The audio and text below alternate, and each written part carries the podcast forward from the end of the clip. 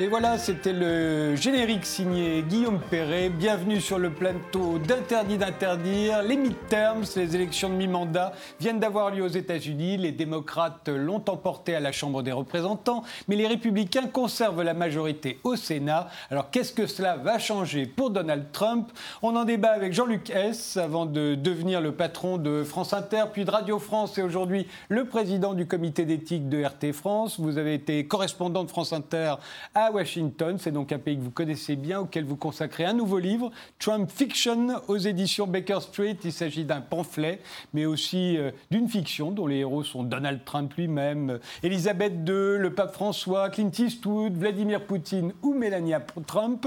Alors comment vous analysez les résultats de, cette élection, euh, Jean-Luc Évidemment, cher Frédéric, euh, en bon amoureux des États-Unis, je rêvais sans y croire d'un grand soir et il ne s'était pas passé grand-chose. Ce sont des élections à peu près enfin, communes. Donc, depuis 50 ans, les premières élections d'un premier mandat euh, sont toujours euh, comme ça. Euh, il y a quand même quelques bonnes nouvelles. C'est-à-dire on va pouvoir s'amuser pendant deux ans à regarder comment Donald Trump apprend son métier de président. Et je pense que les démocrates vont le titiller un peu, sans le victimiser, ce qui serait une grosse erreur, à mon avis, pour l'année 2020. Georges Clément, vous êtes consultant international et, président du comité Trump en France. Vous organisez d'ailleurs samedi à 11h, place des États-Unis, une manifestation de soutien au président américain. Pardon, à l'occasion de sa venue pour le centenaire de l'armistice du 11 novembre 1918. Vous analysez comment euh, euh, les résultats de cette élection? En quelques chiffres, euh, les élections de mi-terme sont toujours mauvaises pour le président qui, est, qui vient d'être enfin pour le parti du président qui vient d'être élu. Truman a eu moins 55 sièges à la Chambre des représentants. Obama, moins 44 et Clinton, moins 63. Le seul, je crois, qu'ils sont à peu près sortis, c'est euh, George W. Peut-être, oui, c'est possible. Et je n'ai pas les chiffres pour lui. Et lui va en avoir, à la Chambre des représentants, j'entends, à peu près entre moins 25 et moins 30. Enfin, on n'est pas sûr encore. Donc, de ce point de vue-là, ce n'est pas un échec. Par contre, il garde le Sénat, et ça, par contre, et, et même normalement, il devrait progresser. Et ça, par contre, ça va tout changer, puisque son plus gros euh, opposant pendant les deux années qui viennent de s'écouler, ça a été le Sénat, tout au moins les républicains de l'establishment au Sénat, qui ont à la fois refusé ce qu'ils appelaient la nuclear option, c'est-à-dire euh, la majorité simple pour adopter des lois. Ils voulaient toujours la, fameuse 60 majorité qualifiée, finalement. Euh, et donc, ça va lui permettre de faire confirmer. Il faut savoir qu'il y a des centaines de postes euh, qui doivent être confirmés par le Sénat euh, de députés, enfin politiques, dans les ministères et même dans les ambassades, qui n'ont pas été confirmés depuis deux ans. Et donc on peut dire que son administration vit avec euh, peu de monde pour la faire vivre euh, dans l'administration. Dans Et là, par contre, euh, les confirmations vont se multiplier, puisque là, c'est le Sénat. S'il trouve des candidats pour certains postes de l'administration. Alors d'accord, on reste, sur le personnel, d'accord. Mais... On y reviendra. Michel Rimbaud, vous êtes un ancien ambassadeur de France en Mauritanie, au Soudan, au Zimbabwe. Vous donnez aujourd'hui des conférences sur les relations internationales, notamment sur la politique américaine et ses conséquences. Et vous enseignez au CEDS, le Centre d'études diplomatiques et stratégiques. Vous les analysez comment ces résultats d'élection à mi-mandat je crois que je n'irai rien de bien original, parce que je crois que tout ce qui a été dit me semble exact, euh, si je puis en juger. Euh, bon, je, crois euh, que finalement, la, victoire, euh, à la, enfin, la, tenir la Chambre des représentants, ça donne plus de latitude, peut-être plus en politique intérieure, et notamment pour titiller un peu Donald Trump sur. La Chambre des représentants, c'est là où les démocrates ont repris la majorité. Oui, c'est ça, là où les démocrates ont repris la majorité. Je pense que ça va permettre de les titiller, mais sans de, titiller le président, mais sans aller jusqu'à des tentatives d'impeachment qui seraient un petit peu suicidaires, je crois. Par contre, le Sénat, avoir une majorité confirmée, effectivement, comme il a été dit, euh, je crois que ça va lui donner, euh, ça va donner au président Trump plus de, un peu plus de latitude et d'oxygène hein, du point de vue de la politique extérieure, certainement. Je crois que le Sénat, de, constitutionnellement, a un rôle hein, assez important en politique extérieure et également du point de vue des, nominations, effectivement. Euh, comme, vous disiez tout à l'heure, M. Clément, je, je crois qu'on on avait remarqué il y a deux ans, on disait qu'en général, il y avait 2500 emplois qui devaient être pourvus par le président entre le moment de son élection et le moment où il prenait ses fonctions, et que lorsqu'il il a été intronisé, finalement, il avait réussi à en pourvoir que quelques centaines, 5 ou 600. Alors peut-être à 100 près, mais ça, il y avait un énorme déficit. Je vois d'après ce que vous dites, puisque vous connaissez bien les affaires, puisque vous dites qu'il y a encore, euh, il y a encore de grands, il y a beaucoup de manques encore, ça va lui donner, il sait pas trop tôt, on arrive à, à mi-mandat, s'il veut pouvoir tous les emplois d'ici, la fin, tous ces emplois stratégiques, il faut qu'il se dépêche un peu. Il ne croyait peut-être pas lui-même qu'il serait élu. Hein. oui, ça c'est possible. Ça n'avait pas été très bien préparé, cette, cette période entre l'élection et l'inauguration. Adrien Dezuin, vous êtes géopolitologue, vous êtes l'auteur de La France atlantiste ou le naufrage de la diplomatie qui était paru l'année dernière aux, éditions du CERF. Vous les analysez comment, vous, ces, ces, résultats d'élection? Eh bien, je vais vous dire que c'est un match nul. C'est-à-dire qu'il euh, perd la Chambre des représentants, mais il conserve le Sénat. Comme ce sont deux chambres qui sont euh, équivalentes, c'est-à-dire qu'il n'y en a pas une qui est plus importante que l'autre, qui ont deux fonctions euh, différentes. Euh, finalement, Trump limite bien la casse et je dirais même qu'il se prépare aussi pour 2020, d'une part en ralliant quand même tout le, Parti républicain qui montre, qui, voit que Trump finalement peut aussi rassembler son camp en clivant aussi très très fort le débat. Et du coup, si pour le Parti républicain c'est un match nul ou une, défaite euh, très légère. Pour Trump, c'est peut-être une victoire. Eh bien, écoutez, je vous propose de, revenir sur les résultats de ces élections euh, tels qu'ils ont été euh, racontés au journal télévisé d'RT France. Pas de vague bleue anti-Trump aux élections de mi-mandat aux États-Unis, mais une percée des démocrates. Ces derniers prennent le contrôle de la Chambre des représentants selon les estimations des médias américains. Une première depuis euh, huit ans. Les républicains, eux, renforcent légèrement leur majorité au Sénat d'un, voire deux sièges. Les résultats définitifs seront connus dans quelques heures, mais Donald Trump évoque déjà un immense succès. Nancy Pelosi, la bête noire du président américain, pourrait présider la Chambre des représentants. Elle parle quant à elle d'unité. Un congrès démocrate travaillera pour des solutions qui nous rassemblent parce que nous en avons tous assez des divisions. Et les démocrates, désormais en position de force à la Chambre des représentants, ont le pouvoir de relancer des enquêtes sur le président Trump. Ils se disent prêts à demander ses déclarations de revenus et à scruter certaines de ses décisions les plus controversées. Ce qui ne plaît pas à Donald Trump, le locataire de la Maison-Blanche les menace en retour. Nous serons également obligés d'envisager une enquête sur eux pour toutes les fuites d'informations classifiées et bien d'autres encore au niveau du Sénat. On peut tous jouer à ce jeu. Fin de citation. Alors, le plus, ce qui peut paraître euh, étonnant aujourd'hui, parce qu'on l'avait souvent annoncé, qu'il n'y a pas de vague anti-Trump euh, aux États-Unis. Hein. Son électorat euh, le soutient. les démocrates avaient espéré une, vague anti-Trump. Elle n'a pas eu lieu. comment l'expliquez-vous, Jean-Luc S., vous-même étant pas très tendre avec, avec ce président hein, dans vos livres? Non, mais je dois reconnaître que le stratège n'est pas mauvais. Hein. D'ailleurs, on n'est pas président des États-Unis comme ça, tout à fait par hasard. Donc je retire le côté de, de l'homme, l'humain, le comportement, le, cynisme, le, goût du mensonge, etc. etc. Je ne veux pas trop vous, perturber avec tout ça, mais je constate que il fait à peu près tout ce que ses conseillers ne veulent pas qu'il fasse et, et, ça lui réussit. Par exemple, il est de bon ton puisque l'économie américaine se porte pas mal encore qu'il faudrait analyser, euh, mais enfin les faits sont têtus, l'économie se porte plutôt bien. Euh, lui, il n'a pas mis l'économie en avant, il a mis des sujets qui sont très clivants. Et euh, de son point de vue, euh, c'est une réussite. L'immigration, c'est un pays d'immigrants quand même. Son grand-père était allemand. Comment peut-on euh, se mettre à tabasser euh, sur les, pauvres gens qui arrivent du, Mexique, du Guatemala, etc.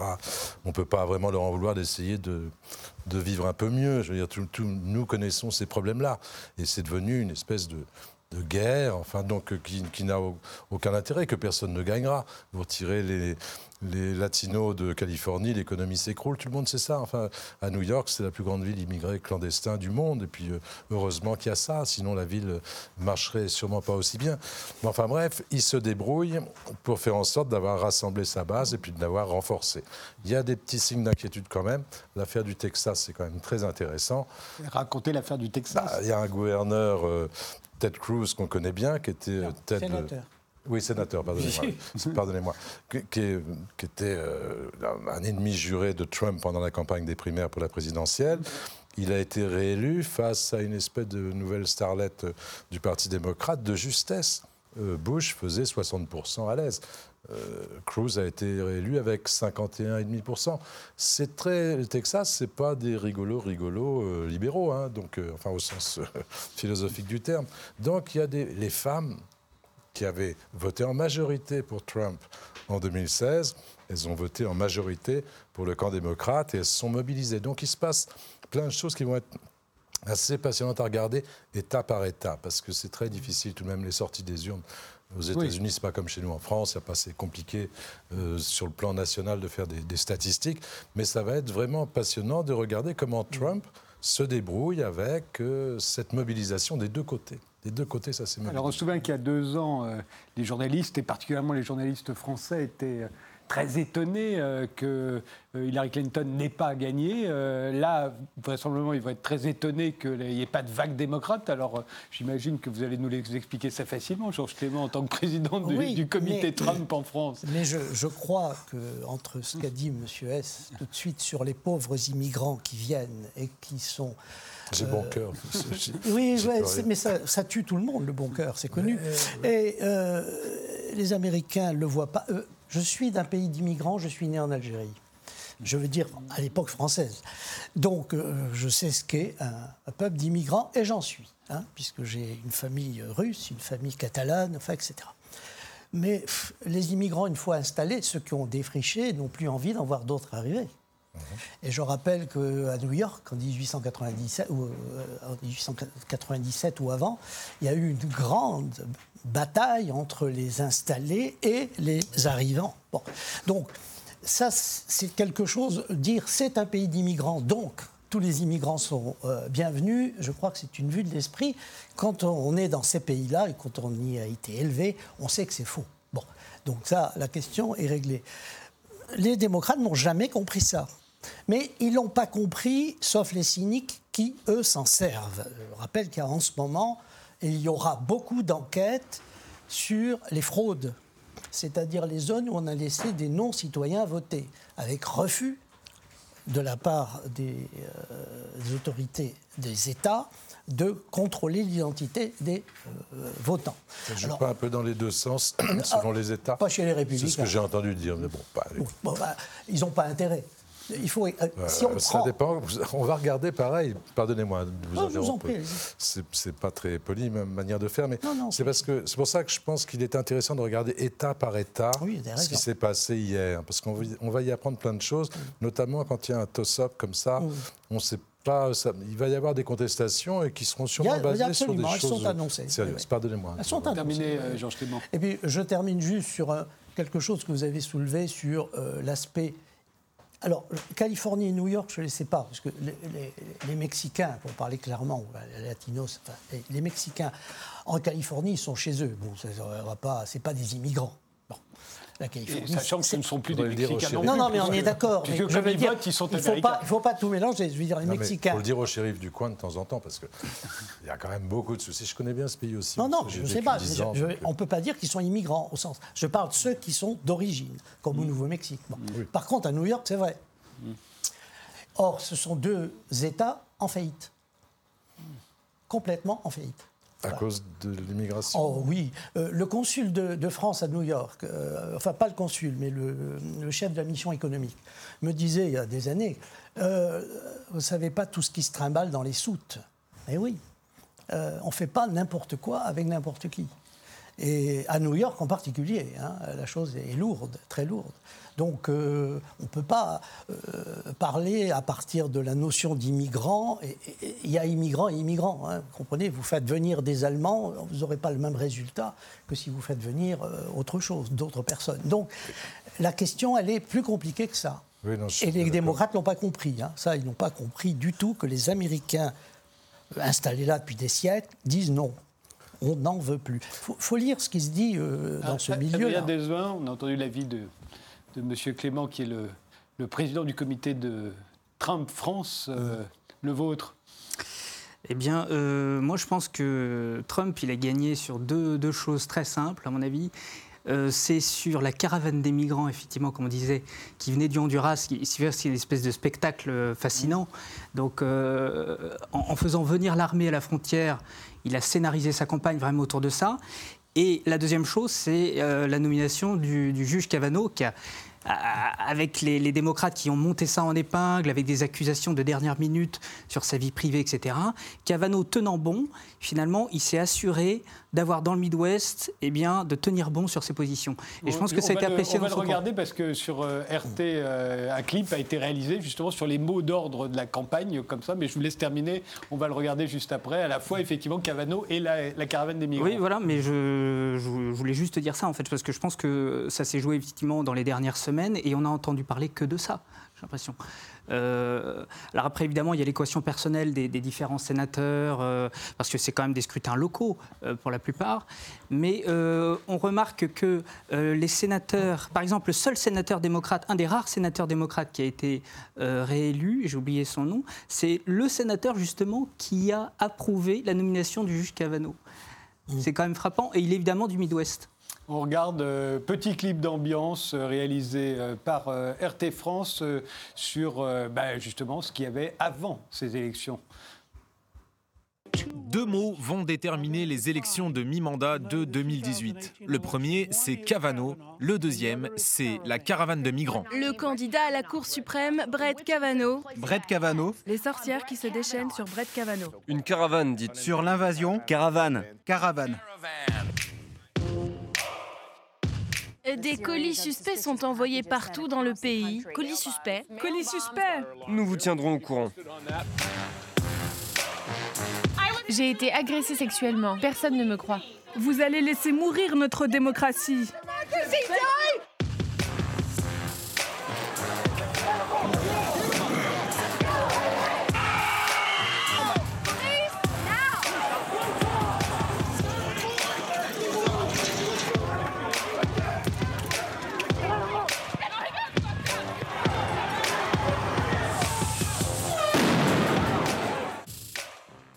Michel Rimbaud, euh, vous, comment euh, l'expliquez-vous, euh, le fait qu'il n'y ait pas eu de vague anti-Trump, et pas non plus de vague pro-Trump, hein, d'ailleurs Oui, c'est exact. Je, crois que, moi, je voudrais faire trois remarques. D'une part, sur les, élections elles-mêmes, je pense qu'il y a un thème porteur aux États-Unis, comme il est partout, malheureusement, en Occident porteur, c'est le thème de l'immigration, qui a été beaucoup mis en épingle. Et je crois que, par exemple, ça a donné des succès peut-être divers, mais je crois qu'en Floride, par exemple, le résultat était tout à fait euh, probable que la Floride est un, sans doute un État clé en ce qui concerne cette question de l'immigration, pour l'immigration cubaine, etc. etc. L'immigration, donc. Le deuxième point, c'est, je vois quand même que dans les, je crois que parmi les nouveaux élus, euh, qu'ils soient notamment au, sein du Parti démocrate. Euh, bon, je pas si c'est de la faute du Parti démocrate, mais peut-être aussi de la faute. c'est peut-être euh, porté par le Parti républicain également. Il y a une certaine percée de la diversité, notamment du point de vue des femmes. Il y a davantage de femmes qui ont été élues que dans toutes les élections précédentes. Et d'autre part, il y a des, des représentants des minorités. Par exemple, je crois que c'est la première fois qu'il y a deux musulmanes qui vont figurer, je sais, au Sénat ou à la Chambre des représentants. Oui, une, une, somalienne et une d'origine somalienne et une autre je crois. Oui, c'est D'origine palestinienne. Oui, d'origine, oui. Il y, en a, il y a deux femmes musulmanes, ce qui est une première. Et puis d'autre part, il y a plusieurs Amérindiens ou bah, Amérindiennes. Bah, bon, dans la, dans la mesure, on peut encore être Amérindien, encore, euh, disons, pur, euh, disons, aux États-Unis. Voilà. Et la troisième, ma troisième remarque, donc je crois qu'il y, a eu quand même un changement. Je pense que ça fera un changement d'équilibre globalement. Euh, mais au fond, pour le président Trump, il me semble que ça illustrera. Il va se retrouver quand même avec son problème un peu intact, le problème qu'il a depuis le début. Je dis toujours par une formule, si vous me la permettez, vaut ce qu'elle vaut, mais je crois qu'elle est assez juste. Au moins, c'était juste pour l'élection de 2016. C'est-à-dire qu'il a été élu par le pays profond, mais il ne peut pas gouverner avec le pays profond, il peut gouverner avec l'État profond. Et or, il n'y a, pas, a pas une harmonie entre les deux. Quand on voyait les résultats électoraux de 2016, par exemple, c'était assez flagrant. Je me souviens de cette carte où il y avait l'Amérique qui était aux couleurs de Trump, toute l'Amérique aux couleurs de Trump, tout le, pays intérieur, sauf la côte Est et la côte Ouest, euh, était, euh, finalement était dans, du Parti républicain, avait voté pour Trump et les deux côtes Est et Ouest avaient pareil voté démocrate pour Mme Clinton. Et donc pour moi, le pays, les, les, partis de Trumpistes, si je puis dire, c'était l'Amérique profonde, comme on dit, le pays profond, le pays profond comme on dit la France profonde. C'est pas péjoratif, mais c'est comme ça. Et puis d'autre part, euh, l'État profond, c'est plutôt les élites. C'est donc sur les, deux côtes, les côtes, la côte occidentale et orientale. Et ça, euh, je crois que Trump disait qu'il avait été élu contre les deux establishments républicains et démocrates. Je crois que c'était vrai. Mais néanmoins, on ne peut pas gouverner sans euh, au moins des produits de l'establishment. On a bien vu dans les, péripéties de la formation de l'équipe Trump euh, qu'il y avait quand même à boire et à manger. Et finalement, petit à petit, on retrouve des, euh, c'est, un, profil assez conforme en majorité à ce qu'il y avait sur les, au temps des présidents précédents.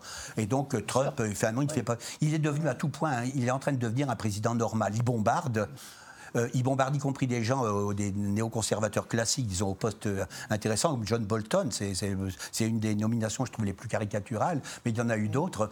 Bon, et donc je pense que finalement, ça, illustre assez bien le problème de, Donald Trump, qui est obligé, finalement, sont des gens qui ne partagent pas forcément ses options, et je pense notamment à la politique étrangère. C'est là qu'il se heurte quand même sur des dossiers importants, comme le dossier de la Russie, peut-être pas de l'Iran, mais de la Syrie et d'autres problèmes. Adrien Dezun et, Georges Peut-être nuancer un petit peu, parce que quand on regarde en détail les les, élections, on voit que même dans le Midwest, ça commence à bouger aussi un petit peu du côté démocrate. Donc il y a quand même une petite déception euh, aussi dans ces terres-là de, Donald Trump. Donc en tout cas, une moindre mobilisation. Euh, par exemple, je crois que les gouverneurs de Pennsylvanie, les gouverneurs du Michigan et du Wisconsin sont, sont passés du côté démocrate. Euh, on a aussi, par exemple, une élection euh, de, Brown dans l'Ohio qui est importante parce que ça pourra peut-être être un des sénateurs qu'il faudra regarder en 2020 parce que les démocrates vont probablement justement essayer d'avoir un candidat issu de, de, ce, heartland, de, de cette Amérique continentale pour pouvoir euh, saisir des swing states, c'est-à-dire des États clés qui mmh. leur permettront de gagner des élections. Si se cantonne effectivement à draguer, entre guillemets, que, le, que les minorités ou les, les élites euh, culturelles de part et d'autre de, de, l'Amérique, ils vont à l'échec, c'est certain.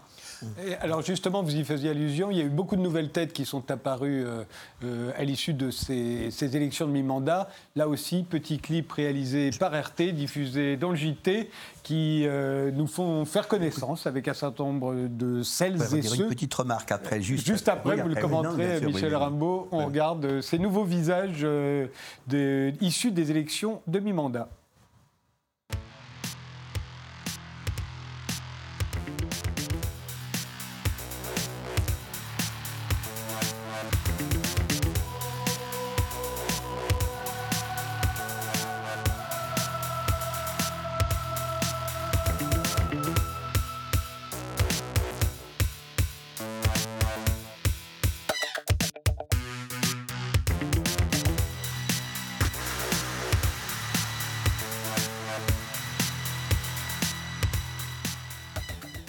Michel Rimbaud oui, ma, troisième, ma, remarque sur les élections, je crois que, je ne sais pas si c'est parmi les démocrates et les républicains, mais plutôt si, parmi les démocrates, qu'il y avait, au, sein du Parti démocrate, qu'il y avait une certaine montée, je dirais pas en puissance, mais enfin une certaine remontée des courants socialistes, ce qu'on appelle le socialisme américain.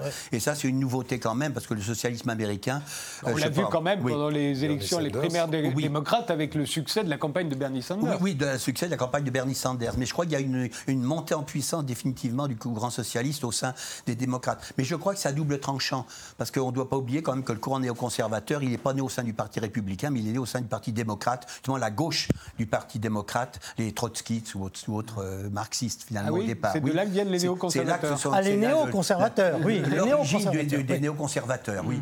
Euh, et après qui ont rejoint Reagan au temps de la révolution néolibérale. Mais enfin, quand même, ça retrouve une vieille tradition historique que la gauche du Parti démocrate, les, les, les marxistes, disons, ou les socialistes, par exemple, le courant vraiment socialiste, euh, finalement, qu'il euh, qu'il fasse. Euh, ça, n'est pas significatif, finalement, parce qu'il peut très bien soutenir la politique de Donald Trump. Oui. Mm. Georges Clément? Oui, oui, non, je voulais dire que l'apparition du mot socialisme, d'ailleurs, en tant que mm. tel, et comme, argument de, est nouveau, mais il, est issu des millennials. Hein.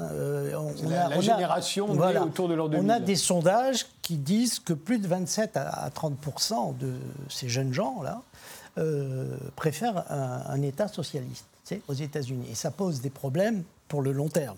Ça va être idéologiquement. Ça va être le drame du Parti démocrate d'ailleurs. Euh, ça va être le drame, tout à fait. Qui a déjà dérivé dans ce sens-là de temps en temps. Bien sûr. sauf qu'on est en Amérique. Quoi. Donc mmh. euh, on veut à peu près les mêmes choses, on attend à peu près les mêmes choses de la même société. Mmh. Et donc Bernie Sanders, Bernie Sanders a, a flingué Hillary Clinton.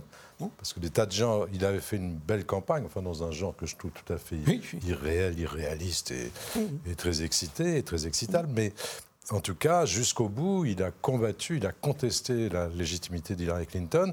Et le jour, de, le 8 novembre 2016, plein d'électeurs de Bernie Sanders ne sont pas allés voter, ils sont restés à la maison.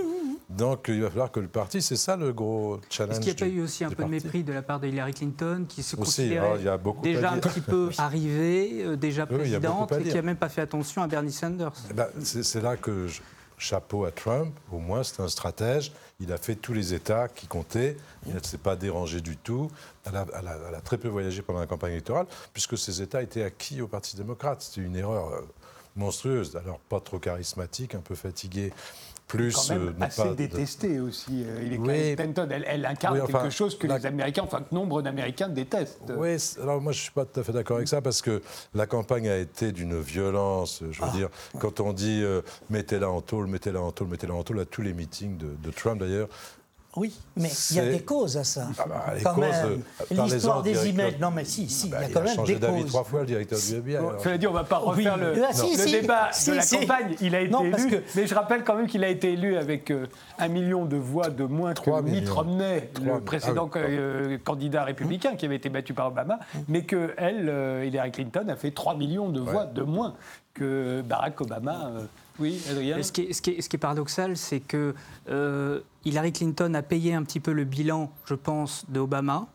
C'est-à-dire que c'était une Amérique faible, euh, hésitante, selon les électeurs américains. Trump incarnant au contraire une Amérique forte, great again, first, etc. Alors qu'en politique étrangère, Hillary Clinton était finalement très dure aussi, euh, beaucoup plus dure qu'Obama. C'était un faucon. Et, et- et c'était un faucon, et ça l'est toujours d'ailleurs. Et donc, euh, elle avait aussi une certaine euh, virilité, j'allais dire, qu'elle aurait pu Ouais. revendiquer davantage. Mais Je vous interromps, on fait une pause, on se retrouve juste après et le débat continue.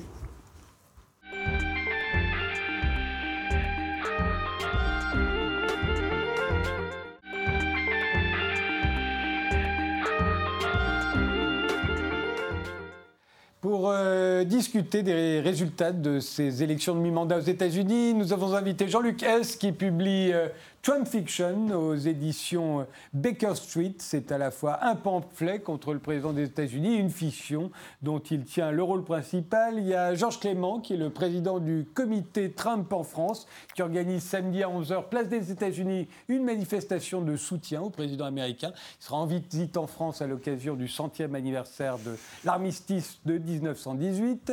Il y a Michel Rimbaud, ancien ambassadeur de France en Mauritanie, euh, au Soudan et au Zimbabwe, et Adrien Dessuin, qui est géopolitologue, qui est l'auteur de La France atlantiste ou le naufrage de la diplomatie. C'était paru l'année dernière aux éditions du CERF. Alors évidemment, ce qu'on veut savoir, c'est qu'est-ce que ça va changer, euh, les résultats de ces élections, sachant que les démocrates euh, prennent la majorité à la Chambre des représentants, que les républicains conservent la majorité euh, au Sénat. Qu'est-ce que ça va bloquer? Est-ce que la remise en cause de l'Obamacare, par exemple, ne sera plus possible, Adrien Dessuin? Eh bien, je pense qu'effectivement, il va y avoir un blocage. Et d'ailleurs, c'est euh, tout l'avantage de Trump. Il installe finalement déjà le combat de 2020 parce qu'il va pouvoir montrer que euh, les démocrates le bloquent, l'empêchent de réformer, d'avancer. Ce qu'avait fait Barack Obama, puisque les républicains le bloquaient, l'empêchaient d'avancer Exactement de la euh, même de la façon. même manière. Exactement de la même façon.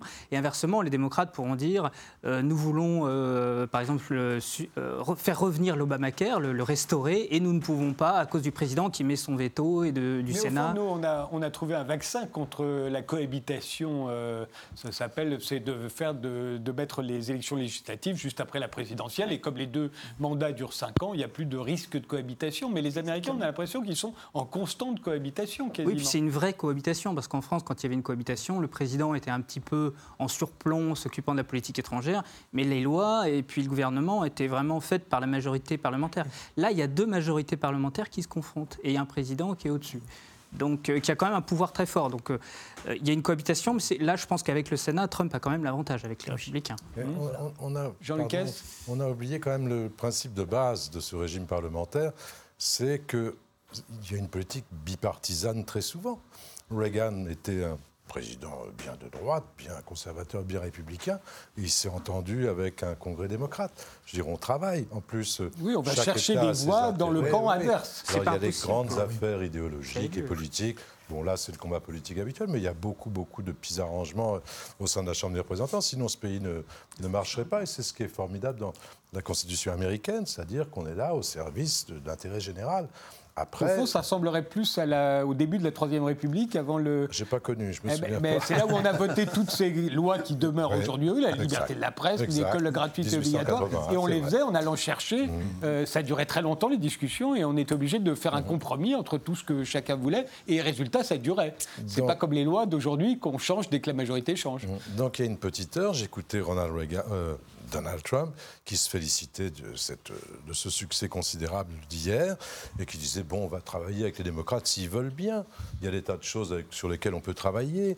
Euh, je me demande un petit peu lesquelles parce que le mur. euh, entre Le mur, c'est pareil, c'est plus possible, ça va pas se passer- Ça va pas se passer comme ça. Justement, je crois que le problème, il est qu'on n'est plus dans le même genre de combat que même sous Reagan.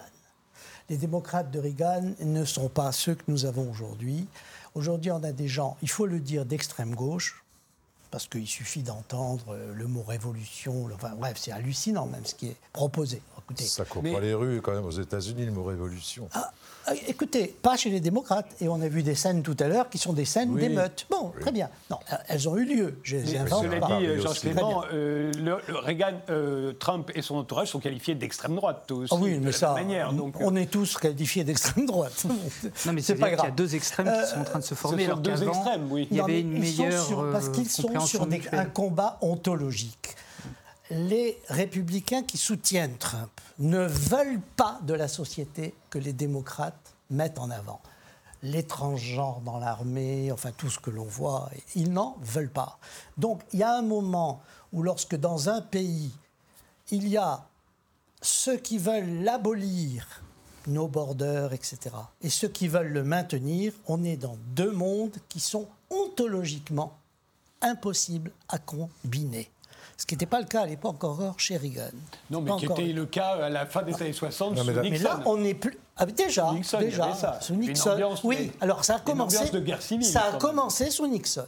Absolument. Je suis d'accord avec Non, mais la politique, ça sert bien donc à essayer d'éviter ce- une guerre civile. Tant dire, que la politique ne met pas en cause la vie profonde, morale, spirituelle et, et, et même, et même à d'autres niveaux D'une partie de la d'une partie de la société. société. Voilà, c'est la question, elle est là. C'est une vision. oui. Michel un mot?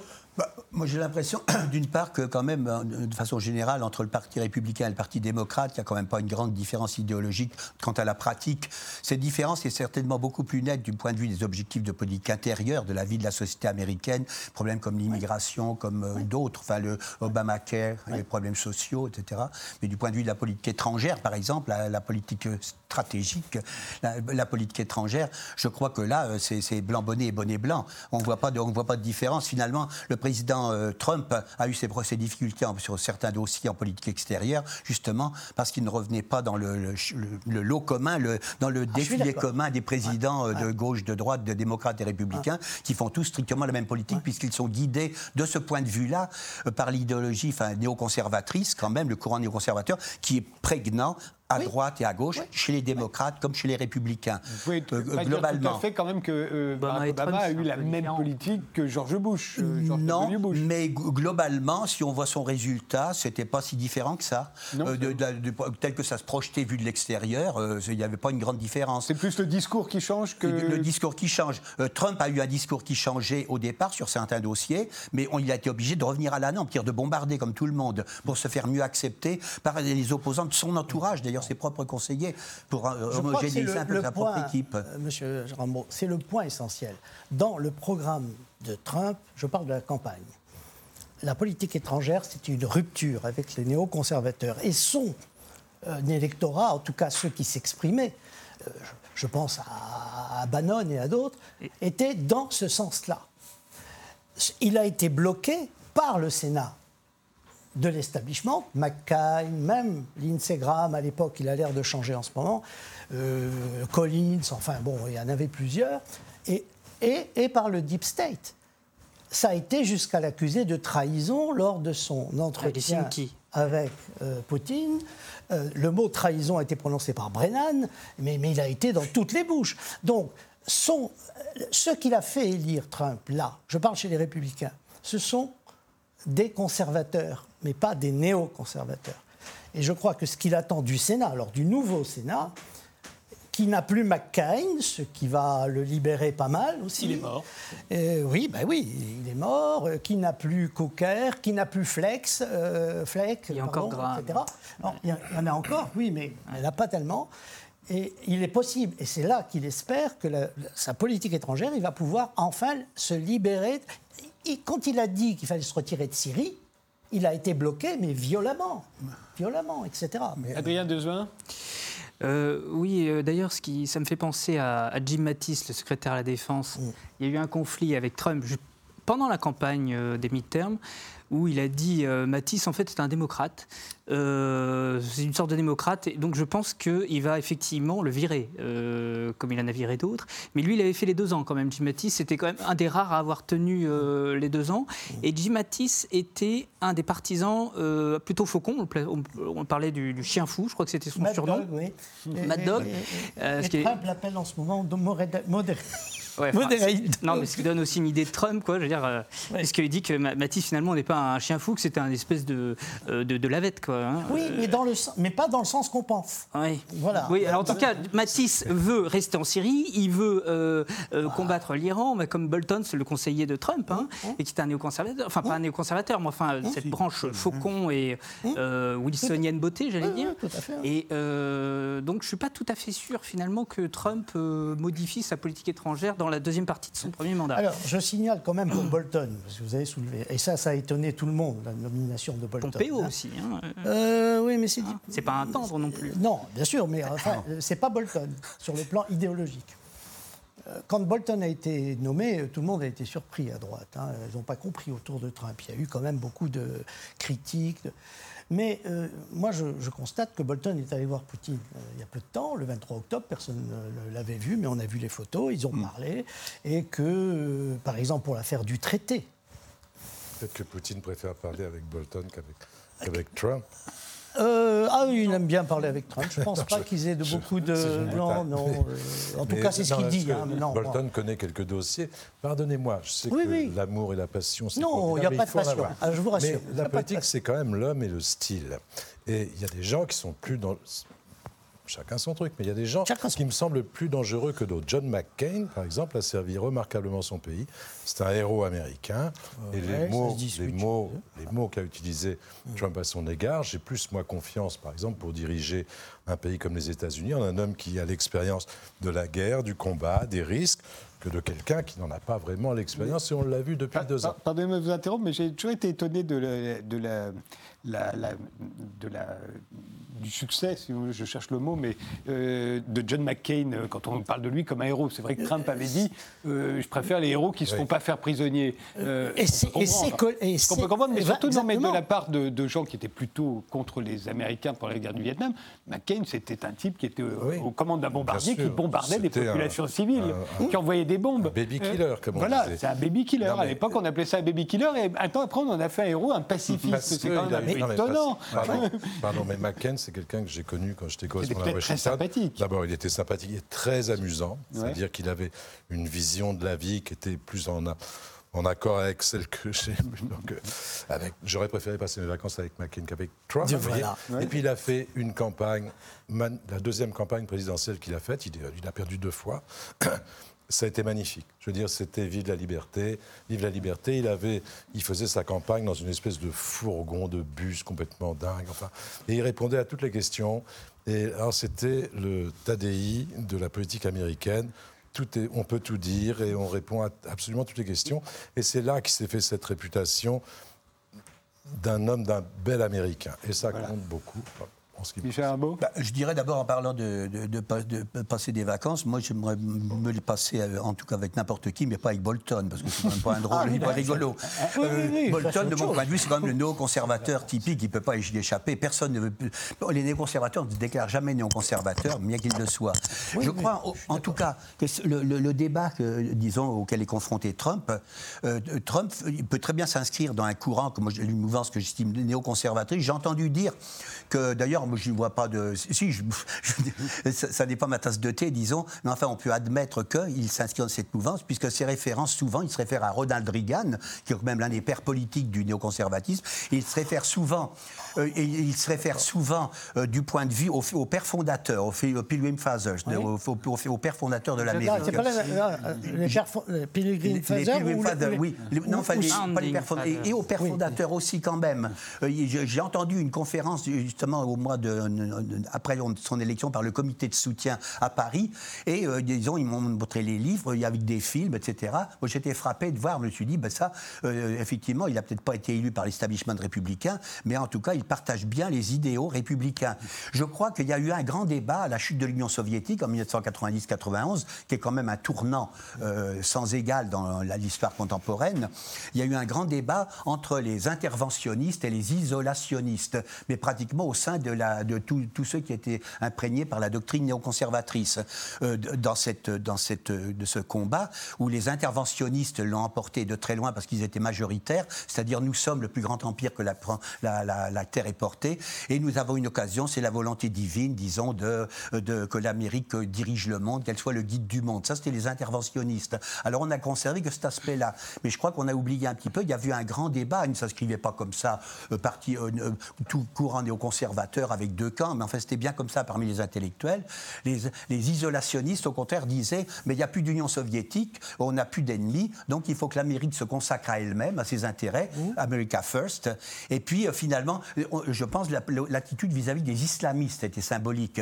Je pense que pour les, isolationnistes, les, les, djihadistes, par exemple, les courants islamistes radicaux, étaient des, des ennemis qu'il fallait combattre, alors que pour les interventionnistes, ça n'était pas des ennemis qu'il fallait combattre. Non, on passait avec perte et profit le 11 septembre, par exemple. Mais c'était des alliés traditionnels, les frères musulmans, euh, qui avaient aidé dans, dans le monde arabo-musulman, finalement, qui avaient aidé à combattre les régimes laïques, modernistes, les systèmes républicains, etc. etc. C'était ça, c'était des alliés traditionnels. Et on reprenait, et on s'était servi des frères musulmans et de tous les régimes finalement du, Golfe, de l'Arabie saoudite, etc. On s'en était servi pour abattre tous ces régimes républicains, un peu comme on retrouve cette coalition maintenant, quoi, entre, je dirais qu'on retrouve la coalition entre l'Occident, l'OTAN et puis les forces islamistes. C'est quand même une reprise comme de quelque chose qui est arrivé. C'est au, temps où les, interventionnistes de la, des de notamment Bush le père, mais Bush le fils, évidemment, euh, plus, enfin George W. Bush, et puis d'autres. Euh, euh, mais, quand on voit républicain ou démocrate, moi, en ce qui concerne la nuance et la frontière entre les deux, moi, je ne vois pas beaucoup de différence quand même du point de vue, encore une fois, de l'extérieur. Je suis d'accord pour le passé. Mais ce. Alors. Trump, oui. On, parle de passion, mais il n'y a pas de passion. Il y a passion pour la politique. Pourquoi on a mis, euh, moi et mes amis, notre combat derrière celui de Trump? C'est parce qu'on veut, on souhaite, jusque-là, il n'a pas trop euh, démenti nos souhaits, on veut qu'il détruise cette société de Hist. Un pays, c'est un peuple, c'est une terre, et il le lui appartient. Et il doit la faire fructifier, et il doit avoir une forme de morale pour survivre. Mais plus d'idéologie Et plus d'idéologie. Et voilà. Et tout le problème, il est là. Euh, Napoléon, vous parlez des idéologues dans des termes très crus, et je crois qu'il avait raison. Ces gens-là sont incapables de gouverner. Adrien, que détruire. Adrien Devin. Il y a aussi quelque chose qui m'a frappé euh, pendant cette campagne, c'est que Trump s'est emparé du mot nationaliste. Il a dit à ses partisans Je suis un nationaliste. C'est un terme qui a été. Euh, euh, je ne sais pas quel est le terme qu'il a employé pour dire ça, mais en gros, en gros, maintenant, il le revendique. Et je pense que c'est vraiment le terme qui le correspond le plus. C'est-à-dire que nationaliste dans tous les sens du terme. C'est-à-dire que c'est la nation d'abord, mais c'est aussi, comme c'est les États-Unis, une nation qui est en expansion et qui veut dominer le monde. ça, on ne peut pas dire le contraire. Ah bah non. Et, d'ailleurs, Trump, euh, non mais voilà, Trump veut montrer que l'Amérique est, toujours à la tête du monde, il est le plus forte. Et c'est pour ça qu'il se bat contre les Chinois. C'est aujourd'hui euh, la, politique euh, étrangère des, États-Unis euh, vue par Donald Trump? Parce que, vous le disiez, même si souvent les résultats sont les mêmes, il y a quand même une, une bah, différence. Il y a une originalité, il y a une originalité c'est qu'on a l'impression qu'il est effectivement imprévisible, donc ça il le, il le revendique, mais que comme il fonctionne à l'instinct, il prend de court toutes ses équipes, etc. Il prend des initiatives, par exemple sur la Corée du Nord, il a surpris tout le monde. Et, euh, mais au niveau des résultats, euh, finalement, on n'en voit pas tant que ça. Parce que, bon, alors certes, il a donné, euh, il a mis l'ambassade américaine à Jérusalem, il s'est retiré, il se retire de tout, finalement. Donc, bon, ça, c'est pas très compliqué. Mais au niveau, je, par exemple, par exemple si on prend le dossier nord-coréen, il n'a pas avancé plus que ça. Et on n'a pas de dénucléarisation de la péninsule coréenne, contrairement à ce Et l'accord qui a été signé, il tient sur une page recto-verso. Alors, je ne suis pas un expert en, en nucléaire, en stratégie militaire, mais c'est pas c'est pas sérieux. sérieux. C'est rien. Et la remise, euh, la remise en cause du traité euh, nucléaire avec, l'Iran, ça, change beaucoup de choses dans la région. Ça veut dire qu'il vaut mieux se conduire comme, comme euh, le, Coréen du Nord, notre charmant poupon là-bas, qui, veut du bien à tout le monde, que comme les Iraniens après des années et des années de, de compromis réciproques chacun peut avoir sa vision de la politique. Enfin, comme j'ai un diplomate à côté de moi, je me dis c'est quand même intéressant. Est-ce que, est que la diplomatie, c'est ça? Je te signe un petit machin, on s'est vu trois heures. Bah, euh, et puis euh, on parle de bombes atomiques et de la péninsule. Euh, le problème iranien est lié forcément avec Israël, mais aussi avec les Saoudiens. C'est-à-dire que Trump a renforcé l'alliance avec les Saoudiens. Et il a beaucoup misé sur le prince héritier Mohamed Ben Salman, qui a fait une grosse bêtise en Turquie récemment. Mhm. Mais quand même, il y a cet axe-là euh, qui est l'axe fort de la politique étrangère américaine depuis, Vous êtes davantage rassuré par la politique étrangère menée par Trump depuis deux ans que par l'espèce de politique molle d'Obama pendant huit ans? Enfin, Ah non, mais moi, moi j'étais plutôt partisan d'une politique euh, plus concertée, multilatérale, euh, multipolaire, qui était celle d'Obama. Un peu plus. Là, avec Trump, on est vraiment dans le, euh, le, bowling, j'allais dire. C'est-à-dire qu'on on balance une boule et puis il y a tout qui. Après, on fait un strike ou pas. Mais... Ben, c'est bien ça nous attendions. on attend la boule. Euh, on attend les boules sur les quilles. Voilà. Moi, je moi, je vois une peut-être une chose. Bah, je pense que c'est un des drames quand même de la vie moderne, hein, de la vie euh, internationale moderne, c'est qu'il n'y a plus de légalité internationale, c'est-à-dire qu'il n'y a plus de critères reconnus par tout le monde.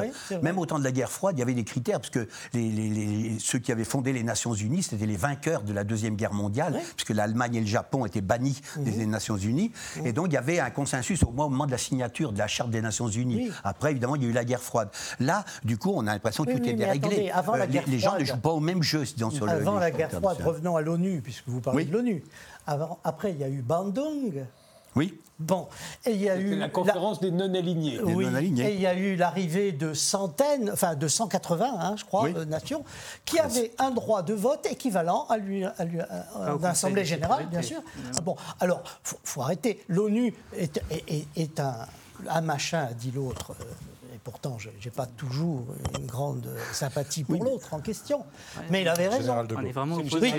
il avait raison. Mais on ne peut pas. on, ne peut pas. On ne peut pas avoir de vie internationale dans ces conditions-là. il y en a eu pendant des milliers d'années. Quand on, écoute même à la télévision des. Pardon, excusez-moi. Hein. Si on écoute des, si on écoute des débats, par exemple au Conseil de sécurité, mmh. euh, c'est vrai que ça fait un peu maison des fous quand même. Hein. C'est vrai que quand on écoute, on a l'impression qu'il n'y a plus aucune aucun, repère commun, il n'y a plus aucun, il n'y a, a, pas de droit, il n'y a plus de droit international qui s'applique à tout le monde. Euh, ben, on, voit, ben, on, voit des, on voit quand on voit la, comment, euh, si, on veut quand même les trois membres permanents euh, du Conseil de sécurité qui sont occidentaux, qui sont les gardiens de la Charte des Nations Unies et des principes qui y sont inscrits, quand on les voit dire ouvertement si ça marche pas avec les Nations Unies, on marche sans les États-Unis, et présenter comme des opérations légales, ce qui est en violation flagrante du droit international et de la Charte des Nations Unies, on se dit qu'il n'y a pas moyen de discuter et puis la Russie et la Chine, alors la Russie et la Chine ne sont pas des enfants de cœur non plus. Ah, Bien sûr que non.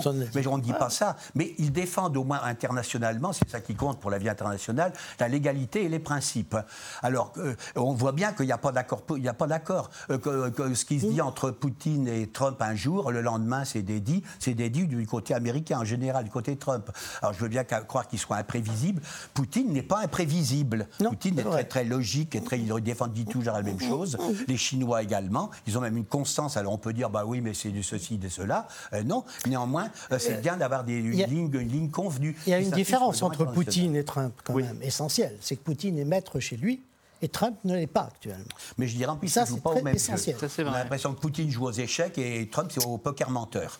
Et sur la même table. Alors ça, c'est un petit peu embêtant quand même. a je pense qu'il y a une chose qui est sûre, c'est que vis-à-vis de Poutine, il a un lien et il a un respect. Je crois que cela, Ça, c'est euh, c'est pas vrai. Euh, Il, il prend pas Poutine pour un plaisantin. Non, non, je pense Bon, pas. alors donc, Il euh, aurait tort, d'ailleurs. faut, Non, parce faut pas. deux types d'hommes. Ça, c'est pas Adrien vrai. Desuin C'est deux types d'hommes qui sont assez comparables finalement. C'est Hum. des types quand même des décideurs fait. euh, très virils, euh, Oui. euh, qui disent ce qu'ils pensent, etc. Poutine est un petit peu plus calculateur, effectivement. Oui. Euh, Les Russes aussi. mais, mais finalement, euh, euh, Trump, en fait, on le sous-estime toujours en disant c'est un imbécile, etc. Et il joue de ça, quand même, pour ça- surprendre son adversaire. Donc finalement, on se dit, mais en fait, il n'est pas si bête que ça. Est-ce qu'il n'est pas en train de nous, euh, de nous impressionner en, en- en- en étant toujours dans la surenchère, etc., pour ensuite négocier un petit peu en dessous? Donc euh, voilà, c'est deux, personnes qui se comprennent. En tout cas, depuis qu'il a été élu, on dit qu'il va partir ou qu'il va être destitué Ah les ça, serait une tragédie. Et il est là. c'est tout. Non, mais imaginez que les démocrates soient assez fous pour le Ah, ils sont titiller assez au fous. point d'entamer pour la, pour la gloire une procédure d'empêchement. enfin, Et Trump en rêve, en fait, de. Ce serait un, un drame terrible pour l'Amérique. Ah, mais ça, je voudrait dire qu'il y a vraiment deux sociétés totalement, définitivement séparées oui. et haineuses. Donc, je pense bien Oui. que la future euh, speaker de la Chambre, elle a commencé à dire écoutez, calmez-vous, de toute façon, ça ne sert à rien. Nancy Pelosi, qui risque de redevenir euh, la présidente de la, la Chambre des représentants, qu'elle Peut-être. peut-être. que En tout les- cas, elle a dit que. Même les démocrates ne sont pas très chauds pour elle. hein. Et puis, Euh, Les jeunes démocrates, mais les vieux de la vieille, ils savent ce qu'ils lui doivent. C'est elle a une femme- 78 ans, je crois. Oui, Elle a mais elle a, 78 elle a ans, 40 ans d'expérience. Vous avez, vous avez quoi contre les septuagénaires Non, non, non, non, mais bon, il faut un peu de renouvellement, je veux dire. Ouais, c'est euh, Pour les démocrates, parce qu'il faut qu'ils On la voit, elle est, elle est ici. hein, et, euh, et alors, de même que euh, Trump a dit que c'était un grand jour aujourd'hui, suite au résultat de cette élection, euh, Nancy Pelosi a dit, elle, que demain sera un jour euh, nouveau euh, en Amérique. et elle a dit qu'elle les démocrates allaient restaurer euh, les contre-pouvoirs constitutionnels. Euh, Donald Trump lui a dit qu'il ferait sans doute des compromis sur le système de santé avec les démocrates. Euh, vous pensez que tous ces gens-là peuvent, peuvent trouver les moyens de, effectivement d'arriver Ils ont intérêt, politiquement, à montrer qu'ils ne sont pas des radicaux qui augmentent la tension. Et il y a une vraie tension sociale, morale, politique aux États-Unis Oui. en ce moment. Donc chacun a intérêt à, essayer de montrer un- une ambition d'Amérique Mais si Trump, apaisée. excusez-moi, mais si Trump fait ça, il est mort. Parce que finalement, il détruit Ah, mais j'ai pas dit que Trump Tout- allait le faire. J'ai parlé de toute son image qui est justement de cliver et de, et, et- montrer qu'il tient bon contre Washington, contre Wall Street, etc. Et alors que les démocrates, effectivement, ont peut-être plus intérêt, intérêt à laisser de côté les plus euh, radicaux et montrer qu'ils sont capables de gouverner, qu'ils ne sont pas comme Mais Trump, ils sont plus euh, modérés. J'imagine pas un instant que Trump pourrait se calmer, mettre un peu d'eau Ouais. et de civilité dans son vin. Je n'imagine pas. Même ces- tactiquement, ce serait pas intéressant, je pense, pour lui. Il n'a pas intérêt, vous pensez, Moi, je pense politiquement, pas. à se calmer Non, parce que ses électeurs votent justement parce qu'il est clivant. Ouais. Et, et qu'il en, il envoie euh, balader tout le monde. Voilà. C'est pour ça que les gens votent pour lui. Il fait, il rire, mais il fait rire en se disant bien fait pour les autres. Voilà. Exactement. Je crois que c'est ce que les démocrates ne comprennent pas. Non, pas compris. Alors je suis démocrate. Ça serait, ça très intéressant, effectivement, que les républicains et les démocrates euh, trouvent un, un projet commun pour euh, l'Amérique. Bon, au fond, il faut des gars, ils ont toutes les bases pour ça. Mais il serait aussi intéressant que l'Amérique trouve un projet commun avec le reste de l'humanité. Euh, parce que ça, c'est pas évident en ce moment. Il y a quand même deux camps, très très nettement. Il y a, je, je trouve quand même que c'est préoccupant de voir que, bon, cette de- de- de Mais je suis d'accord avec vous. Une partie de ceux- ne- écoutez, n'est pas partisan du multi- Une partie de multilatéralisme. ceux qui ont voté pour, qui, l'ont soutenu, Ouais. ont, se sont euh, révoltés contre le comportement en Ukraine de McCain et Lindsey Graham. Hmm. Nous avons des vidéos où ils appellent au combat et votre guerre, parce qu'il ne s'agit pas de combat, et la nôtre. Hmm. Et c'est contre, ça, contre cet interventionnisme-là que la plupart de ceux qui l'ont soutenu aux États-Unis l'ont soutenu. Donc, faut, je suis d'accord, je ne vais pas le vous. L'Amérique, elle est ce qu'elle est. Il prend une Amérique telle qu'elle est, un empire ne recule pas sans s'écrouler. il, peut, reculer aussi en s'avançant. Il peut s'écrouler en s'avançant. Ah oui, non, non, mais bien sûr. Tous les finissent comme ça en général. Ce sera, le mot, de la, ce sera le mot de la fin. Je suis obligé de vous interrompre. Je vous remercie tous les quatre d'avoir participé à cette émission. On se retrouve euh, incessamment sous peu pour un nouveau numéro d'Interdit d'interdire.